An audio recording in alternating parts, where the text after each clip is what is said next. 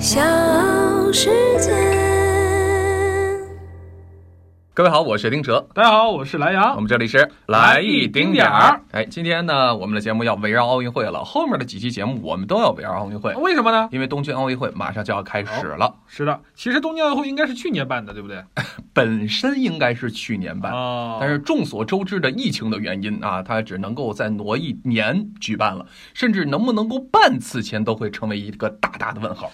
你觉得呃东京奥运会能不能办得起来呢？那从目前来看的话，已经确定是能办得起来，但是我在一年之前，你要让我想东京奥运会，我觉得很有可能是取消的。其实我一直觉得挺遗憾的。如果说取消的话，你想啊，奥运会啊，我觉得真的对运动员来说，真的就是一个殿堂级的一个地方。就是他们好多人就是这一辈子训练也好干嘛的，他可能就是为了奥运会。而且运动员说实在的，嗯，都是吃青春饭的，对不对？嗯嗯，他错过一个四年，然后如果说下一个四年他能不能保持，或者能不能再继续去从事这个运动的话，我觉得都很难了。这个对，而且呢，对于我们观众来说啊，这是一个体育的盛会，综合体育最高的一个舞台，也可以让我们观众去一饱眼福啊。啊，好在是呢，经过各方的努力吧和坚持啊，坚持不懈啊，硬着头皮往前上，不撞南墙不回头的这种精神啊，呃，啊，这个东京奥运会还是要在七月二十一号正式开始了，呃，周期还是挺长的，半个月的多的时间。呃，我觉得这个半个月其实对体育迷来说应该是一个盛会了啊。嗯，但是其实也很有很多客观的东西嗯决定了这届奥运会肯定是一个不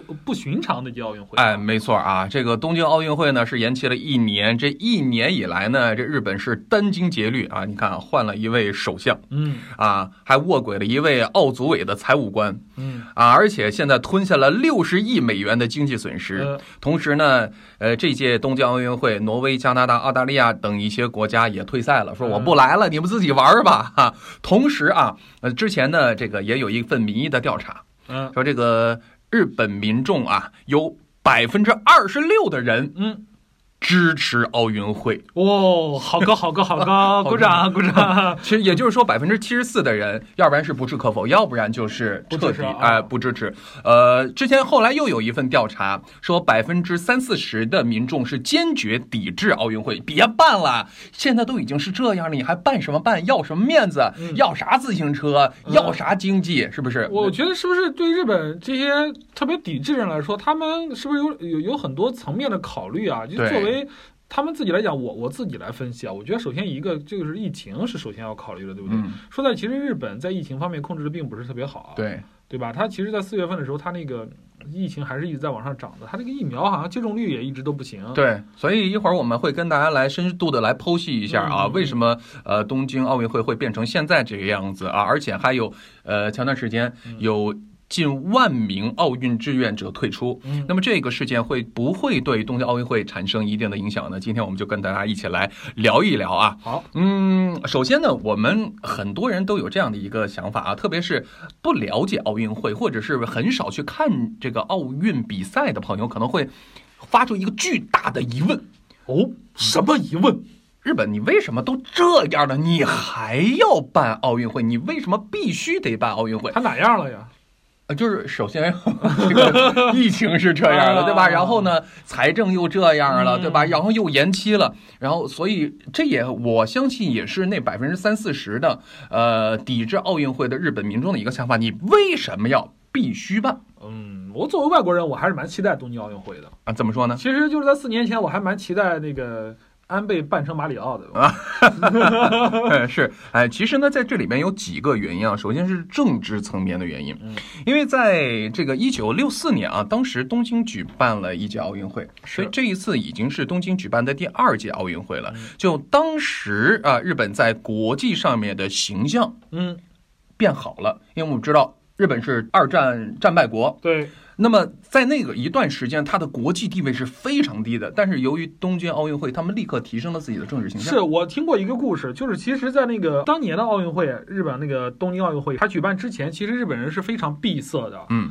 他们甚至就是当当年有这个就是国外的运动员来来参加他们的比赛，他们那个奥运场馆修建的，嗯，都不是按照是欧美国家的那个身高的人来设计的，啊甚至有些就是比如像个子高的打篮球的那种运动员，他进去时候是要低着头进去的。啊，你知道吧？其实，但是他奥运会办完之后，其实对于这个日本的经济腾飞啊，我觉得是有一个怎么说呢，叫做呃点题的这样，或者是一个开始的这样一个标志性的一个意义。其实我觉得奥运会啊，就是早些年，其实对于中国来说也是一样。你不觉得嗯零八年之后，中国这真是一日千里？就从政治地位上、国际地位上，呃，各个方面吧，嗯我觉得起码有一点就是说，它能够让呃借由这个契机，让很多人看到你中国人是什么样子。。对对对对？吧？你不知道不看奥运会开幕式，你还他们还以为中国人还天天在那儿扎辫子，对对对？对吧对吧？对是这样的一个，我觉得首先对于提升自己的国际形象，然后让别人看到自己，这是很关键的。这是一种形象的宣传，是所以说这是日本政府它必须要去办奥运会的第一个原因，因为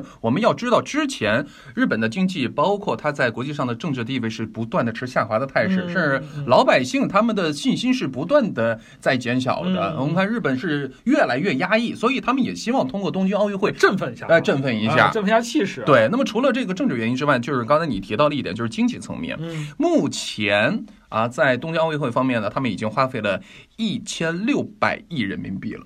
一千六百亿人民币，算作咱们换算一下，就不跟大家说多少多少日元了啊，一千六百亿人民币了。哦，那是不少。哎，但是你要说从他们的收入呢，那就是什么赞助商啊、转播权、门票这些旅游方面了。那他花费这么多，结果我没办，嗯我们如果没有办，嗯，那是不是这些花费完全就打水漂了呢？我觉得很有可能就打水漂了。你知道，我听一个特别好玩的一段子啊，嗯就说为什么这日本不能再延期了？嗯奥运会啊，嗯，有一个很大方面的一个东西，就是它奥运村留不住了，啊啊，对因为它奥运村已经卖出去了，是不是？对然后人家人家这个业主等着收房呢，你这再拖再拖，马上成烂尾楼了，是不是？对，嗯呃，现在日本它在呃所有场馆的建设啊，包括人力的支出嗯啊、这些其实都要算作它在承办奥运会这个成本之一的。是，但如果说你光往外支出，你不回，嗯，这种结果其实是最差的，对，早期奥运会办了都是赔钱的。都是赔钱。你像那个当年那个苏联前苏联搞的那个奥运会，莫斯科嗯奥运会，80后来他们一直还还到还了还到两千年对，啊，战再才还清。其实真啊正的盈利的奥运会是从一九八四年啊洛杉矶啊洛杉矶奥运会那个时候开始啊，走这种一种商业化商业化路线啊啊。当时呢，国际奥委会啊嗯，还有这个洛杉矶奥组委，他们共同成立了一个计划，叫 TOP 计划嗯，就是顶级。呃，赞助赞助商商啊，这样的一个计划，其实有非常非常多的全球啊最顶尖的行业的佼佼者啊，呃，与他们去签约。当然，它是有一定的排斥性的。你比如说，你签约可口可乐，你就不允许有像百事可乐啊类似的呃一些饮料的呃企业啊。你有这个牛奶，你就不允许有那个牛奶，对吧？你有这个像 IBM，原来 IBM 也是这个奥运会的主赞助商合作伙伴，但是如果说你有 IBM，你就不能有其他的。所以说，在这方面，呃，突然奥运会它成为了一个。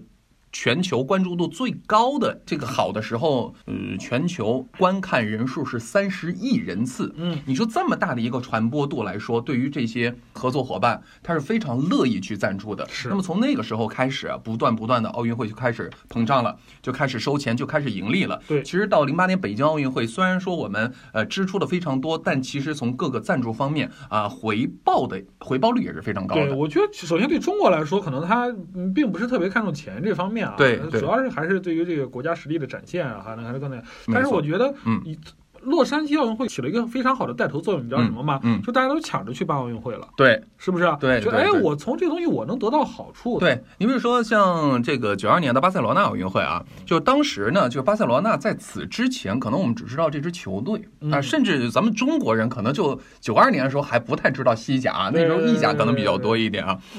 但是从那个时候巴塞罗那奥运会之后，巴塞罗那成为了一个世界级旅游城市，嗯。就从那之后成为世界级旅游啊，城市。那首歌也非常有名，就是嗯巴塞罗那，哎哎不是那首歌？是 呃，大家都知道啊，巴塞罗那的夕阳，对吧？嗯当时熊尼在那个啊，晒的晒的黑了 黑了吧唧的，然后从那往上对往往水里炸，露天的这个十米台上 都是一剪影嗯啊，你说晒的黑也好，它也是当剪影。当年还有那个谁呢？高敏是不是、嗯对对对你看我净我对这种女性的运动特别爱，什什么呀？这个其实对于呃咱们呃中国的老百姓来说，认识巴塞罗那其实就是从九二年开始，对对吧？你一零年冬奥会，温哥华嗯你说当时谁能够了解温哥华也是一个旅游城市什么的？不知道，嗯索契是吧？嗯大家可能都不了解，但是现在都了解了。是的，你包括八八年的汉城奥运会，当时也帮韩国提升了很高的这种哎，呃地位和形象。对对对对对，所以我们再说到这个日本东京奥运会在为什么去举办的时候，其实我们说有人说啊，他花那么多钱怎么回收呢？嗯嗯，第一赞助商，刚才我们也说了，对吧？第二，这个这个转播权，但是还有一点是，这个日本政府估有一个预估，嗯就如果举办奥运会呢，在未来十五年将释放出三千五百亿美元的外部效应。呃，什么叫外部效应？就是通过这个奥运会引招商引资，包括不断的发展，形成这种地位的提升之后，它能够因为奥运会的这样的一个依恋的作用，影响到各个行业，去带动日本经济的腾飞。啊那我想知道他的预估是几年前做的，这个我相信他有没有考虑到这个近期的这个疫情的？这个应该是在疫情之前，所以当时啊，你包括这个日日本政府，你包括当地的国民都是非常期待奥运会的。嗯但是你说到这一点特别对了，就是疫情当下，大家的想法是不是就会发生了变化？嗯，但是有一点，可能有那么多的日本民众不愿意去办，但有一个机构，他一定要让他非办不可，那是国际奥委会。那必须的吧，不办了国际奥委会还有什么作用？是不是？国际奥啊委会其实呢，它从这些赞助商上面的分成比例并不是特别的高，嗯，但是这个不高的这个比例已经让它非常那啥了是的是的啊，非常那啥了。所以说，你现在国际奥委会它如果说让奥运会去停止的话，其实对于嗯国际奥委会它的地位、它的形象也是会有损的。其实你这话说的就是不办奥运会，这个日本说了不算，对，哎，他必须经过奥运奥委会的同意。呃，我就是我就是卖给你了，然后我跟你当时说我申办成功，我就签了卖身契了。日本和国际奥委会他会签约的。嗯这个签约其中有一条就是不可抗力因素。嗯你比如说像战争，嗯，呃，一因为一战和二战奥运会停办了三次，对，停办了三届。那么这一次的战争其实是全球人民的这种战争跟疫情之间的战争。战役嘛，啊，战役，嗯对我觉得其实这个已经完全有理由构成去停办的条件了。但是呢，但是奥委会不认，国际奥委会不认，嗯，奥委会说非要动子弹才叫打仗，对对？对呃，所以他他不干，嗯不干这个事情，他觉得我可以控制，嗯。你你只要把它给封闭起来，你只要用某种条件，你就完全可以去办。嗯。啊，奥国际奥委会是这样认为的。嗯。其实你要到其他各个国家的这种奥组委，你包括咱们中国代表团，嗯。他为什么还会会派那么多的运动员去参参赛呢？嗯。难道他没有考虑到疫情的影响吗？嗯。还是考虑到了，但是他觉得可能我现在我有办法来解决这个问题，嗯。而战争可能对于国家奥委会来说，他没有办法去解决，嗯而且现在利益已经这么相关了，是如果我不去办的话，会不会影响更大呢？对现在日本就很尴尬，他是办了也亏，啊不办也亏，呃，不办更亏。不办更亏。嗯，所以说人家也不是傻子，政府也，他日本政府也不是傻子，他觉得办这东西起码能止损，对对不对？，对，那么现在就来一个问题，你必须得办了。嗯，七月二十一号到八月九号嗯就要就要来奥运会了。那么日本准备好了吗？我们知道，在此之前呢，日本建了四十三个场馆，其中是二十五个是老场馆，嗯沿用至今，翻新了一下十个临时场馆，还有八个全新场馆。可以说，日本把这个奥运会所有场馆都已经建好了。是的，嗯，那干嘛呢？建好干嘛呢？建好了没比赛怎么办？关键是我我觉得他建好了运动员去比赛啊，各方面，我觉得这个嗯问题倒是不大。现在我现在就是比较尴尬的是，就是他为了限制这个疫情啊，嗯他必然限制观众的入场率。对。这个东西就你你想，其实办一场奥运会能够吸引到很多国外的游客啊去看嗯奥运会啊，这些其他什么吃喝拉撒都是要花钱的。，对，那这个疫情一来了之后，那其实这方面的带动作用就必然就减少了。呃，说因因为这一次东京奥运会它不是全部开放场馆，但也它也并不是完全完全不开放，部分开放，啊说只开放百分之二十。就是可能呃隔一个座坐一个人，啊，嗯对，这种甚至可能更少。你像这一次的在这个欧洲进行的欧洲杯嘛，嗯它像温布利球场，它也只开放百分之二十的看台。你可以看到人坐的也是稀稀拉拉的，嗯但你要说那么多球迷不愿意去现场看嘛，那也肯定还是想去嘛，也不。是奥运会是不是咱们的老百姓也都是愿意想去现场体验一下？那是肯定的呀。这个其实奥运会就像你说的欧洲杯一样，它都是嗯某些运动的顶级赛场，嗯就是你在其他的一些比赛当中是看不到的。其实，在奥运会期间，有几个项目是非常呃能够吸引人的。嗯呃，像我们中国观众喜欢的是排球、乒乓球，包括羽毛球，其实中国观众啊，啥都看不是中国观众并不喜欢这些，啊。他喜只是中国队成绩好，中国队成绩好，他就喜欢，你知道吧？其实真正我觉得就像你说的，哎，嗯其实真正喜欢足球的人还是多，嗯。对不对？但是中国足球实在是太差了，再有一个呢，就是奥运会它足球也是有年龄限制的对啊，它是二十三岁以下的啊啊，只有三个可以超龄。好，那么日本它在这个封闭了相应的场馆之后，嗯国外的观众想到日本去看比赛，这条路实际上是已经堵死了。嗯，只有日本当地老老百姓才能够到现场去看战对。你说我们中国老百姓去日本也有去的嗯，但你回来呢？你说回来，你是不是得隔离二十几天？呃，按理说十四加七嘛？呃十四加七天，这确实对于经济上也好，时间上也好，都是一个极大的浪费。对啊，所以说他这么多的场馆是准备好了，对对于这个。呃，运动员来说是准备好了，但是对于老百姓来说，我真的是你你在哪儿比，爱在哪儿比，所以就在哪儿比，说这个日我就在电视上这个日本它就没有前瞻性。你要是它这个建场馆，你盖这么多观众席干嘛呀？不是他能预见到这事儿吗？我就是。你多多多通几路这个光纤，弄点转播信号什么的就够了。而且你要知道，新建场馆它不仅仅是建了摆那儿就行，嗯它有后期的维护，后期的维护的资金是非常非常大的。嗯你如果哪地方生锈了，对吧？你不能说一基建在击剑馆，在一个锈迹斑斑的击剑馆进行奥运会这种殿堂级的比赛。是要维护要花钱。要维护花钱，人力也要花钱。是其实说到这个人力，就不得不说前段时间这个东京奥组委啊，啊呃有一万志愿者不干了，哦，请辞了。鬼的一万还蛮多的，蛮可观的。非常多。我不知道呃莱阳了不了解这个志愿者的情况。其实我跟志愿者我们沟通非常多，因为原来在我们呃中国呢也举办过很多像亚运会啊、呃青奥会啊、奥运会啊这些比赛。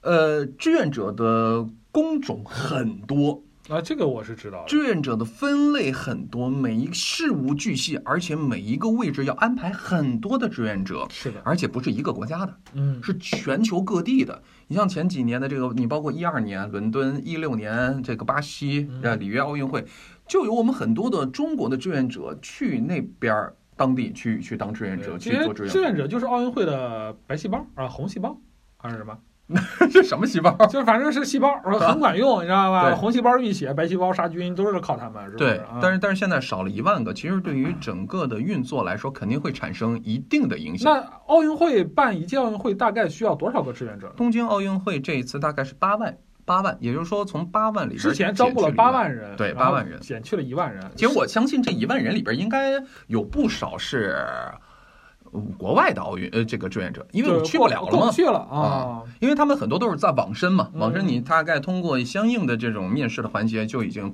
通过了。你现在关键是飞不过去，嗯你飞过去你回不来。我相信有很多的中国啊这个志愿者是愿意去到东京去当志愿者的。首先非常近，对，其次呢文化也相通，对吧？嗯，呃，再一个呢，能够体体会到这种奥运会的这种感觉，而且你在奥运会当过一次志愿者之后，你的履历很光鲜。对，但是说实话，也是由于这个疫情的原因，没有办法去了。但是日本当地的这些志愿者呢，可能还是愿意去来参与到这样的一个盛宴当中。是的，日本人其实他对于服务这方面，我觉得他这个意识方面还是很好的。对，嗯那所以说，其实我们通过这个数据来看的话，如果八万减一万，应该还好吧？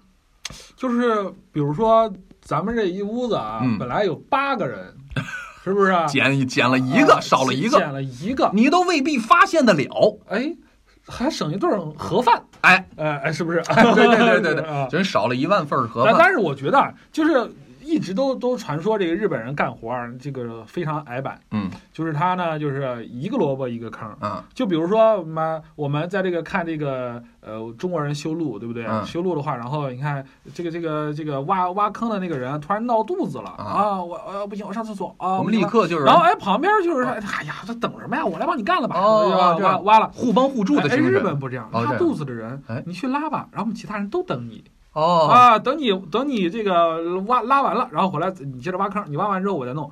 哎，但是人家这挖坑的人还还还不计较，为什么呢？他说，哎，他没有抢我的活儿呀，这是我的活儿啊，对不对？哦，你要你还比如说你在你要是一个小白领儿，你在日本干活，比如说人家这个呃一个东西啊呃没做完，你你好心去给哇给人家做了，人家说你抢我活干。这思维方式不一样啊，思维方式不一样，所以说我觉得可能对于日本来说，少这一个人啊，还真不见得就是一件小事儿。但有没有考虑过，观众也变少了，观众少了八成，但是然后这个也有一些国家的运动员不去了，嗯呃，是不是相应的服务的对象就变少了？可能那你的意思就是说，他其实也用不了这么多，也用不了这么多，啊只不过这个东京奥组委啊，可能也不好意思开除他，反正你不来就这么着吧。啊，哎，双方一拍即合，挤么挤么眼儿的，哎，行行行，哎，行行行行行，下次下次下次下次啊，下次，都这样了，还有下次吗？行吧，我前段时间也看了关于志愿者的一个小新闻，就是东京奥运会的志愿者的礼服出来了，嗯你，看到吗？就我看了呃蓝色那个，澡堂子穿的那个，对对对，有人说啊洗浴中心风格呀，啊，对对对对，有点像啊。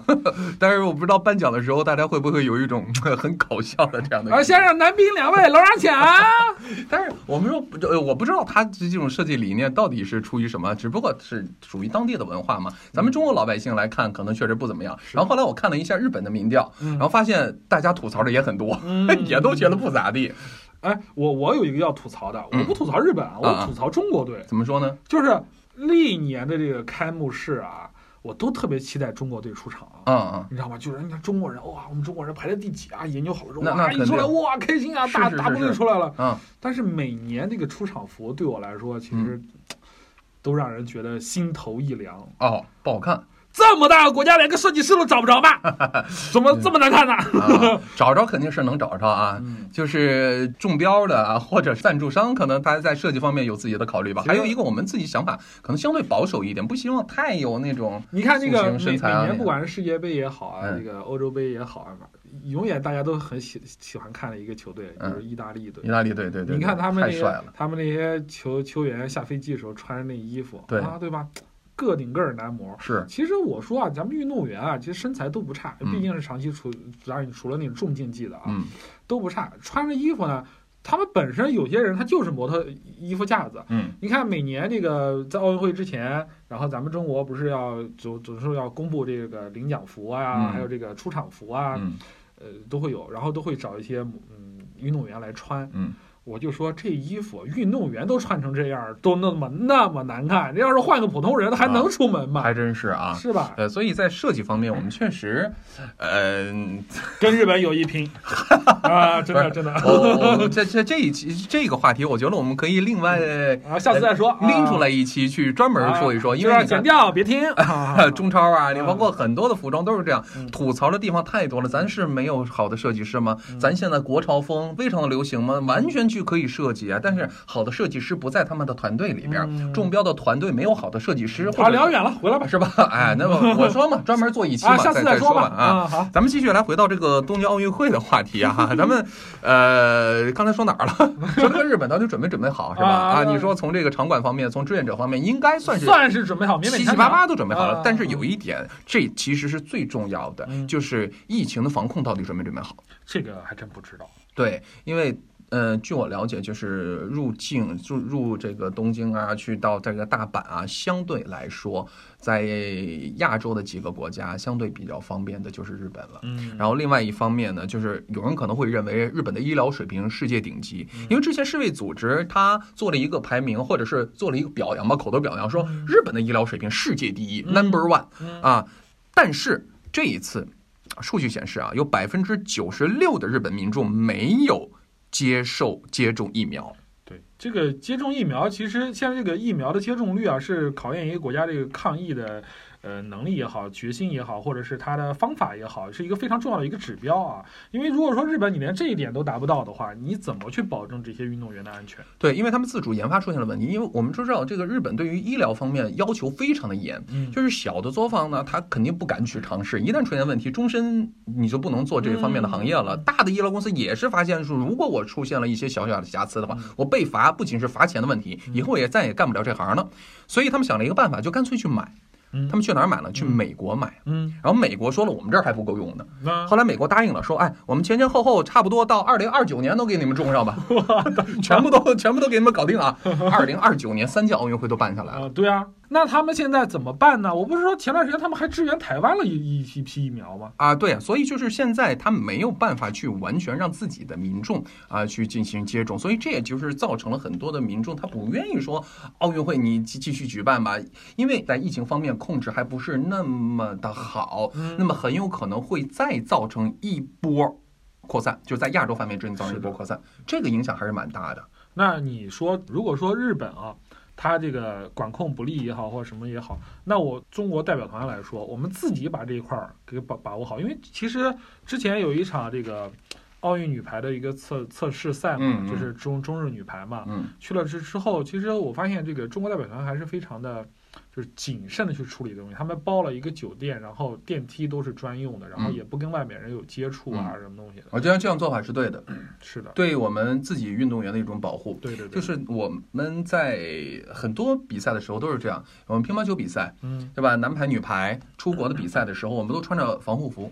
嗯然后上一次是在这个国家队打世预赛四十强赛的时候，嗯我们当时是跟关岛包机同机去的嘛。嗯关岛的球员嗯。都是光着，嗯。不是光着就是没有穿防护服啊，但是我们中国的球员全部都穿着防护服，就是都在同一个飞机里边。嗯，对比差距就是非常厉害。然后很多人都说，嗨，中国球员至于吗？就这样。但是我觉得真的至于。嗯，就你一旦有一个感染了，你不是说这名球员可能会受到影响，你整个球队都会受到这影响。这个跟当年北京奥运会那帮子别有用心的外国人来中国戴口罩的那个不是一回事儿啊，嗯这个是要命的事儿。而且你真是，如如果说一旦扩散，这真的就是全人类的事儿。对啊，而且我觉得这个是对于我们自己中国代表团负责。另外，其实如果说他们呃比赛完了之后回来，嗯其实也对整个国家的疫情防控的一种负责。是，所以我现在不是很清楚，呃，东京奥运会的这个奥运村它的疫情的防控的情况到底怎么样？嗯因为你要说以前奥运村绝对是一个非常快乐的地方，是很多运动员都可以相互之间的切磋和交流对。奥运是吧哦那个奥运每年那个总会有奥运宝宝诞生。今年不发了，今年那个那个东西不发了 啊，说说不不不能这样，避免接触嘛，是吧啊，避免接触。所以我觉得就是虽然有这么多措施，但是我还是相对比较担心。是的，而且他们其实一直在说我这个，哎，我们已经做好了万全的准备了。嗯，但是你这万全的准备是什么？嗯没人知道，对是不是嗯？但是我觉得以咱们中国这个代表团的这个这个一贯的嗯这个这个方法，或者来说的话，我觉得先做好自我防护吧。嗯，就是别人的事儿到别人的地盘，咱也管不了那么多，但嗯起码我能从我做起，我出门戴口罩，我穿嗯防护服，嗯我不尽少尽量跟别人少接触啊。嗯但是其实我觉得，其实你看这段时间啊，就是各大比赛啊，他们的一些。嗯，可能规则上来说，或者是礼仪上来说，都会有一些变化。就比如说，我喜欢看的排球，嗯你看，其实在这个呃，在奥运会之前会有这个呃测测测试赛，嗯还有这个国家联赛的这样一个一个比赛，规则就有一些变化。就比如说，我们不交换场地了。